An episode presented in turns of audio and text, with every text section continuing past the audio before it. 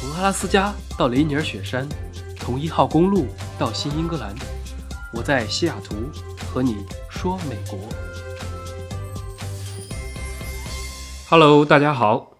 最近中美关系非常的微妙，两个国家像两个小孩子打架一样。今天你骂我一句，明天我不借你橡皮了，后天说不定两个人又一起放学回家了，都是在互相博弈。中美毕竟是世界上最重要的两个大国，有时候情绪都是为了政治服务的，所以大家也不用太在意，静观其变就好。很多人留言在问美国人到底是怎么想的，这个国家的制度究竟如何？美国的种族歧视和中国的地域歧视哪个更严重？还有特朗普这么疯狂，为什么还有这么多人支持？等等。国家之间其实我觉得就像人和人之间一样，不管你讨厌一个人还是喜欢一个人，想要了解他的现在。最好去知道他的过去，不管是敌人还是朋友，知己知彼，才能有更清晰的、更准确的自我判断。所以今天我们就来快速的十分钟轻松八卦一下美国的历史。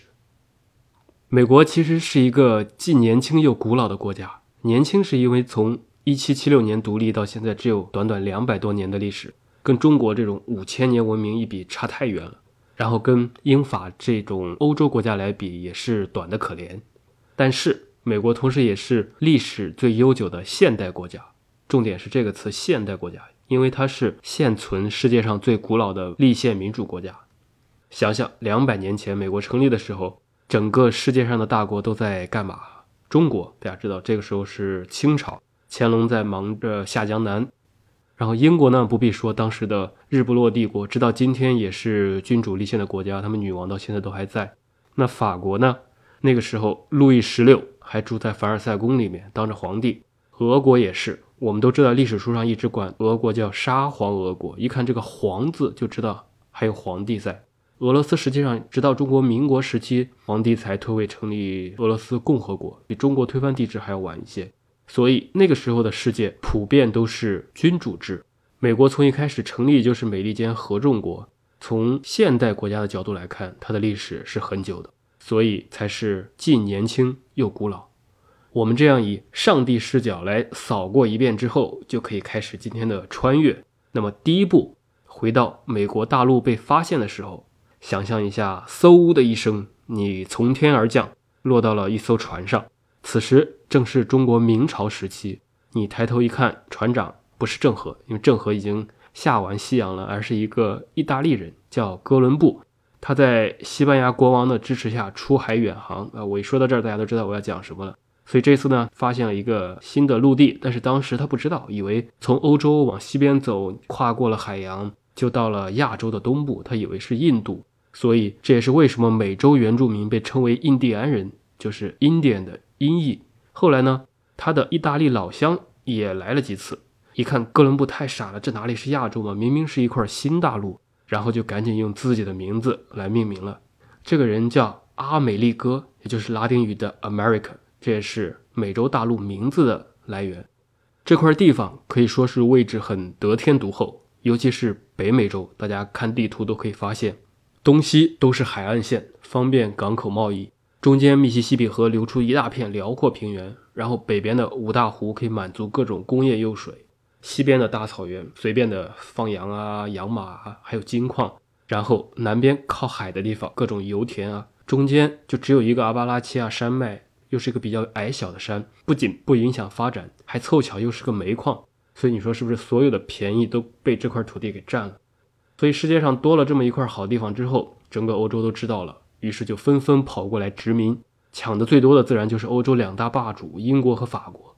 这个时期，法国打了三十年的战争，已经是欧洲大哥了，所以他来美国属于这种投资性质观光。而英国不一样，是刚需，是真心想来捞钱的。所以当时来美洲的英国人，基本上都是在国内混不下去的，拼一把，类似于破釜沉舟出来打工，成就成了，不成可能就路上就死在海里了。这个时候。突然又嗖的一声，你再次穿越，又掉到了一艘船上。抬头一看，这艘船叫做五月花号。然后你下船之后，好不容易安顿下来，开始生活，因为别的也不会，就以卖茶叶为生。但是英国政府呢不太厚道，到处的压榨，比如说在英国本地卖不掉的茶叶，就白菜价卖到美洲去，搞得你们美洲本地的茶叶卖不动了，当地人也不干了。于是乎，这种情况，一群比较猛的人联合起来，假装成印第安人，就跑到了波士顿港口，把英国的茶叶都倒到海里去了。这就是著名的波士顿清茶事件，也是英美矛盾爆发的导火索。英国知道后，觉得这群打工的实在是太不老实了，老板很生气，后果很严重，于是就准备教训一下，双方就打了起来。这便是美国独立战争的开始。不知道大家有没有打过群架哈？打过的人可能都知道，打群架必须要找一个带头大哥负责一呼百应。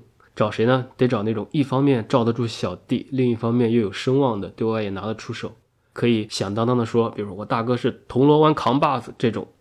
于是他们就找到了一个有能力的富二代，这个人叫做华盛顿，他带着大家一起造反啊，闹独立啊，跟另外一个叫杰弗逊的人一起起草了一个造反声明，这就是著名的独立宣言。这一年是一七七六年七月四号，这样大家就能理解为什么美国的国庆节不是十一，而是每年的七月四日。那么英国家里一出事情，谁最高兴？自然是隔壁老王。老王就是法国。不仅当时高兴，马上承认了美国的独立地位。一百年后，为了庆祝这个美美国独立一百年，还给专门送过来了一份大礼。这个大礼现在就立在了纽约，成了一个标志性的建筑。它就是自由女神像，象征着独立和自由。所以这也说明了什么？敌人的敌人也是朋友。这就是美国诞生的过程。第一任总统当然就是带头大哥华盛顿，他干了两届就主动退出了，也算是开了一个好头。之后的总统都默认不超过两届，也不敢继续连任，不然会被全民骂到下台的。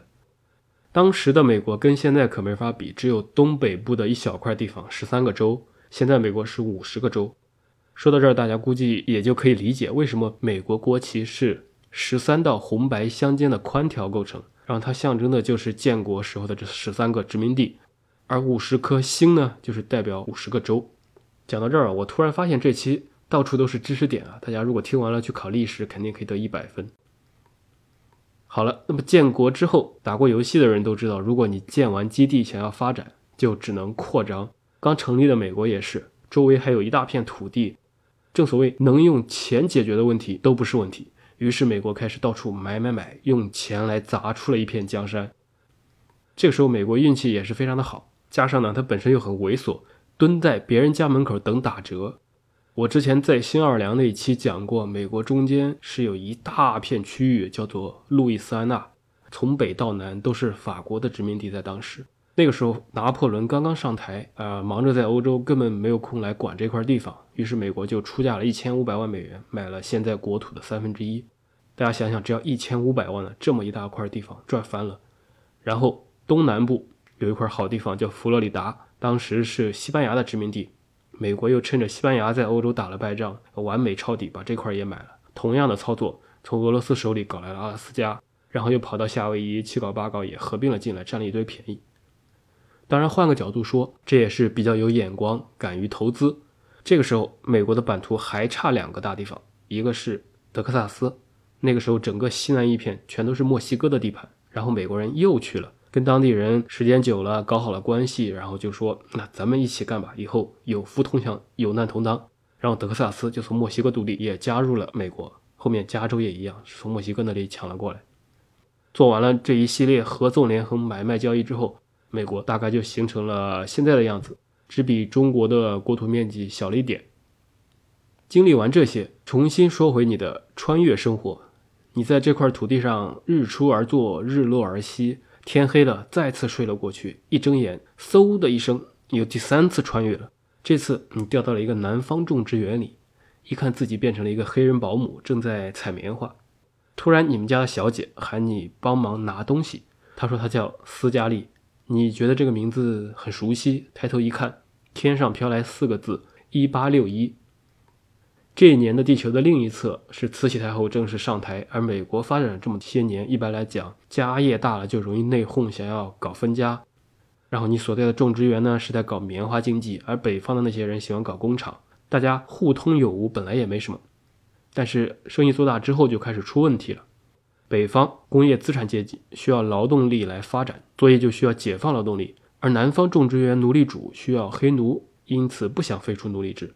两种经济制度就开始不可调和，再加上关税的矛盾啊、宗教矛盾啊以及外部势力等等，双方一触即发。这个时候导火索来了，北方一个姓林的大叔叫做林肯当上了美国的总统。南方一看北方人当权了，这么搞下去没法玩了。加上南方当时比较富有，就准备联合起来，整个南部一起独立。于是南北方打了起来。美国历史上本土的唯一的一次战争，这就是南北战争。一开始南方是比较占上风的，北方后来用了一招大家都很熟悉的打土豪分田地。于是南方很多黑人听到这个消息，全都跑过来了，形势很快就反转。最后的结果大家也都知道。北方胜利，奴隶制终结，让美国也最终避免了唯一一次可能的分裂，保持了整个国家的一贯的统一。你经历完这三次穿越，从发现美洲新大陆到独立战争到南北战争，基本上就度过了美国的前半生。